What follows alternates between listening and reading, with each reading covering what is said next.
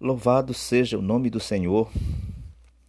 Queremos falar sobre o fato de nós virmos a Deus.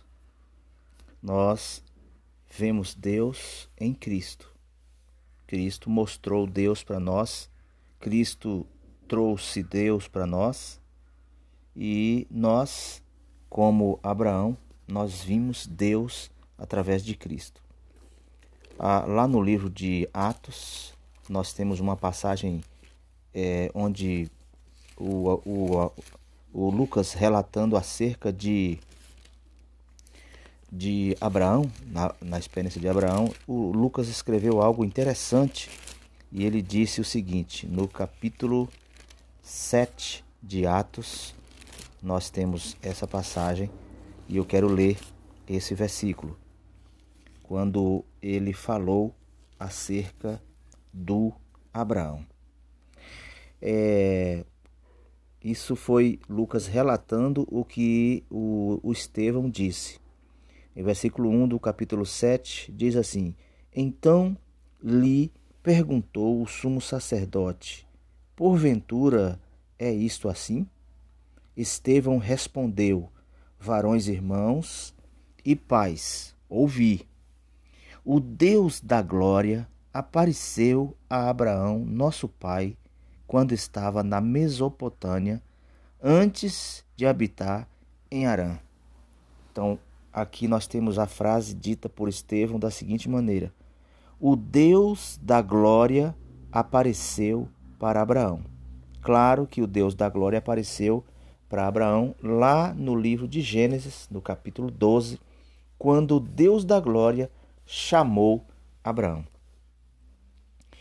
Uma vez que um homem ele uma vez que ele vê Deus, uma vez que um homem vê a glória de Deus, nunca mais aquela pessoa é a mesma. Se porventura aquela pessoa é negligenciar o fato de ter visto Deus, Deus diz palavras duras para tal homem, porque tal homem não não o glorifica e não vive de acordo com o que ele viu. Como por exemplo, o povo de Israel, o povo de Israel, eles eles viram a glória de Deus. Eles viram o que Deus pôde fazer lá no Egito por eles. Eles foram é, protegidos por uma coluna de fogo quando Faraó estava os perseguindo. Na frente estavam o povo, atrás do povo estava a nuvem, e atrás da nuvem, da coluna de fogo, melhor dizendo, é, estava Faraó o seu, e com, com seu exército maligno. Então, repito: na frente estava o povo, atrás estava a coluna de fogo, e atrás da coluna de fogo estava Faraó com seu exército maligno. E Israel pôde contemplar a glória de Deus. Eles puderam ver, mas eles negligenciaram absolutamente essa questão de ter visto a glória de Deus. E por isso eles realmente desagradaram muito ao Senhor.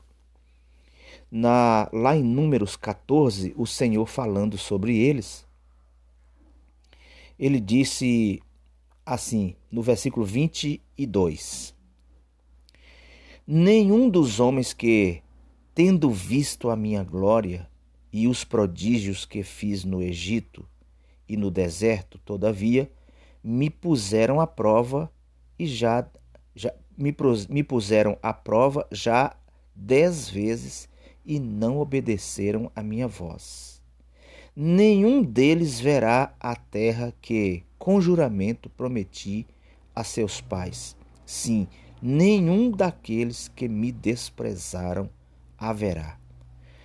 Bom, aqui está a situação de Israel que desagradou a Deus por ter visto a glória de Deus e não ter acompanhado tudo o que viu por fé para agradar a Deus, para satisfazer o coração do Senhor.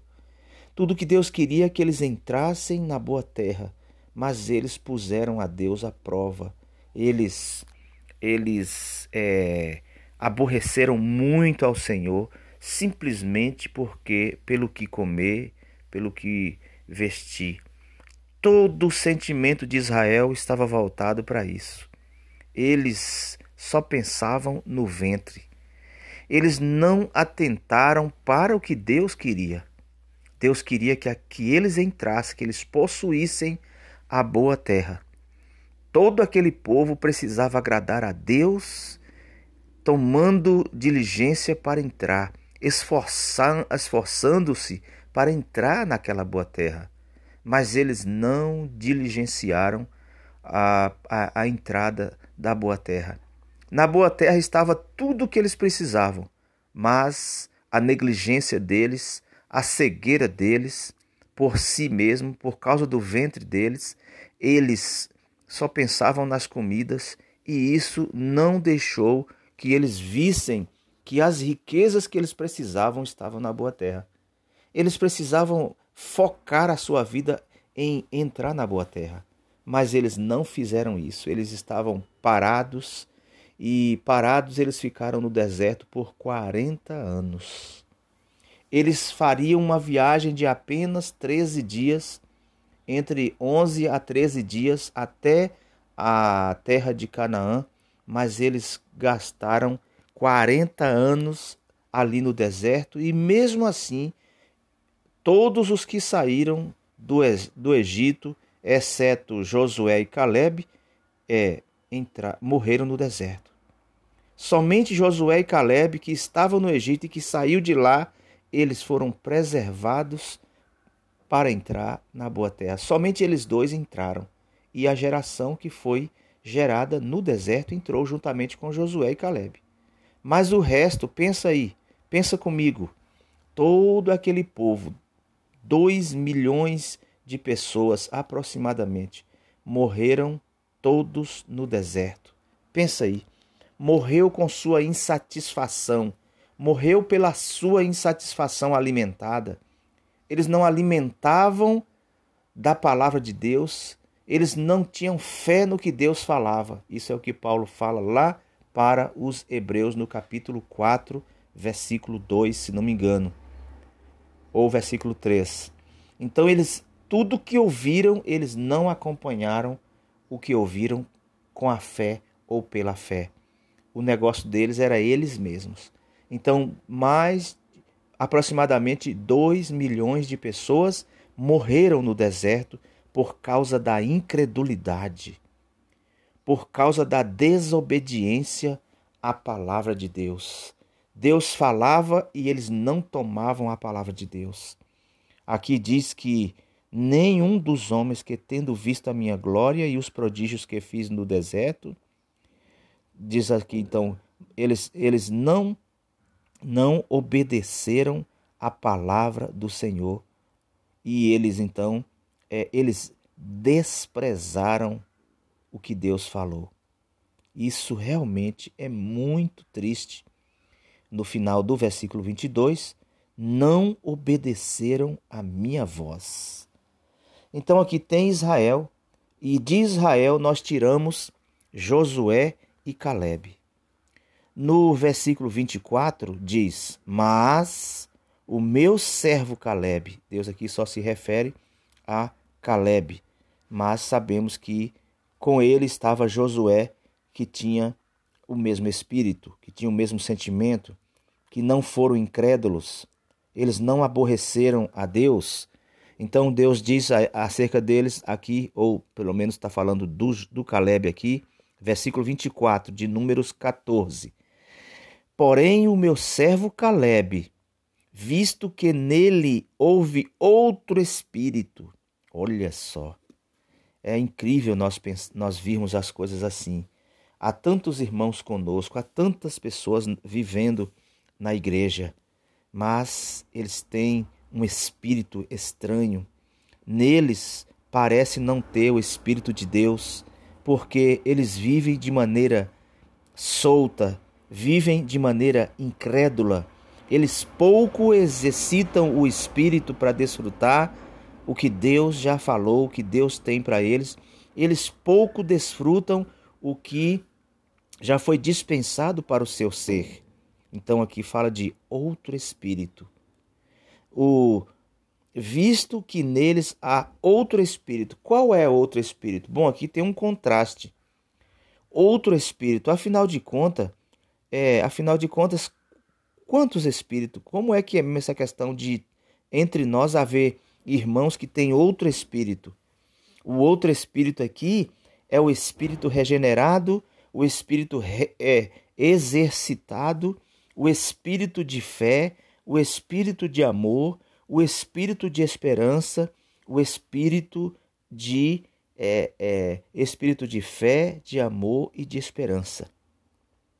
Esses irmãos que exercitam o espírito, eles têm um espírito diferente dos irmãos que têm um espírito abatido, um espírito morno, um espírito amortecido, um espírito sem exercício. Eles não são vivos, eles não são alegres, eles não são irmãos que é, encoraja outros a tomar o Senhor, o Cristo todo inclusivo. Há muitos irmãos assim. Esses irmãos eles estão ocupados. E eles por isso eles têm outro espírito, eles têm um espírito diferente, que é um espírito morno, um espírito de morte. Lamentavelmente, a gente tem que dizer isso. Bem, então o Senhor falou bem de Caleb, aqui está o Senhor falando bem dos irmãos que exercitam o espírito para constantemente tomar o Cristo de Deus. Tudo que agrada a Deus é Cristo. Se eu não volto-me ao Espírito diariamente para tomar Cristo como o Cristo todo inclusivo, suficiente, o Cristo todo extensivo que está em mim, que vive em mim, para que ele viva, para que ele seja a minha pessoa. Nós precisamos tomá-lo como a nossa pessoa. Nós sabemos que esse é o viver do, do novo homem. O novo homem toma Cristo como sua pessoa. Esses são os irmãos que têm esse outro espírito, que não é um espírito amortecido, morno, um espírito materialista, um espírito que acorda pensando nas coisas da terra e não lá, não lá nas do alto. Esse espírito é um espírito de morte, é um espírito que despreza a palavra de Deus. Como disse o versículo 23, né? Então vou continuar lendo. Porém, o meu servo Caleb, visto que nele houve outro espírito, e perseverou em seguir-me, Olha que rico. E eu o farei entrar na terra que, que espiou e a sua descendência a possuirá. Olha que precioso, que palavra de Deus com relação a esse irmão. Deus precisa falar isso a meu respeito, mas por outro lado, eu preciso dar lugar, dar lugar ao meu Deus para falar a, a meu respeito que de que eu o desfruto, que eu tomo o seu Cristo para agradá-lo. Quando eu falo de tomar Cristo para agradar a Deus, eu estou me baseando no que ele disse para Pedro no Monte da Transfiguração, lá no capítulo é, 3, 17 de Mateus. Quando apareceu no Monte da Transfiguração, apareceram Moisés e Elias ao Senhor Jesus e eles estavam conversando e Pedro viu que é, viu essas duas pessoas conversando com o Senhor. E Pedro queria se distrair com Moisés, que já era passado. Pedro queria se distrair, se distrair também, se distrair com o Elias, que também já era passado. A Bíblia é enfática, é clara, os profetas perduraram até João Batista. Mas Pedro ainda estava ali valorizando aquela experiência, aquela dispensação é, passada. Mas agora, no Novo Testamento, quando Cristo, quando Deus se encarna, agora é Cristo. Tudo agora é Cristo. O tudo de Deus é Cristo. Ele é, ele é e ele é. Ele disse: Eu sou, eu sou e eu sou. Então, o que nós precisamos agora no Novo Testamento é tão somente amá-lo, desfrutá-lo, honrá-lo, adorá-lo, tomá-lo, comê-lo, bebê-lo, glorificá-lo. Nós não podemos nos distrair com absolutamente nada. Aí, enquanto é, Pedro visualizou aquelas duas pessoas e se distraiu, ele começou a dizer que era muito bom que eles estivessem ali naquele monte da transfiguração e que eles iam fazer tendas ali para Moisés e para Elias. Enquanto ele dizia, ele foi barrado por Deus. A palavra é clara: enquanto ele falava, Deus barrou, Deus freou e Deus disse: Este é meu filho amado, em quem está o meu prazer. Somente a ele ouvi. Olha só a especificação e a determinação de Deus. Somente a ele ouvi. Então Deus descartou Moisés, Deus descartou Elias. E assim somos nós hoje. Quando nós não tomamos Cristo, Deus descarta qualquer que seja outra busca nossa. Qualquer que seja a distração, Deus descarta. E ele diz: Eu só tenho prazer no meu filho. Se você quiser me agradar, você precisa tomar o meu filho, Cristo Jesus, que eu enviei para vocês. Então, essa é a visão. Esse é outro espírito. Esse é o espírito que Deus quer. Esse é o espírito que Deus deseja de cada irmão. Não se distrair com nada, mas tomar Cristo. Honrar Cristo. Por isso Deus ah, apareceu a Abraão, e quando Abraão viu Deus, jamais Abraão distraiu de Deus.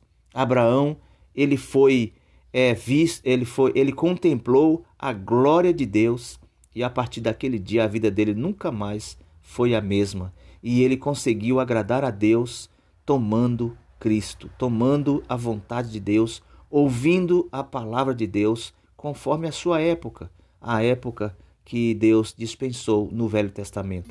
Hoje, no Novo Testamento, nós também recebemos, nós vimos a glória de Deus. Deus apareceu para nós e entrou em nós. E uma vez que Deus entrou em nós, a nossa vida nunca mais será a mesma. Como o que eu quero dizer com isso é que nós já não somos mais os mesmos velhos homens de quando nós cremos. A nossa vida, cada dia que passa, ela muda, porque nós estamos contemplando e refletindo a glória de Deus, como diz lá em 2 Coríntios. Né? Nós estamos contemplando e refletindo a glória de Deus. 2 Coríntios capítulo 3, versículo 17 em diante. É, assim, a nossa vida está sendo transformada diariamente e nós jamais seremos as mesmas pessoas é, que fomos ontem, anteontem, o ano passado, há 10 anos, há 20 anos, há 50 anos atrás. Nós jamais seremos os mesmos, pois em nós será vista a, o Deus da glória, ou melhor, será vista a glória de Deus. Nós seremos glorificados, como diz Romanos em capítulo 8. Ele fala que nós é, seremos glorificados, não é?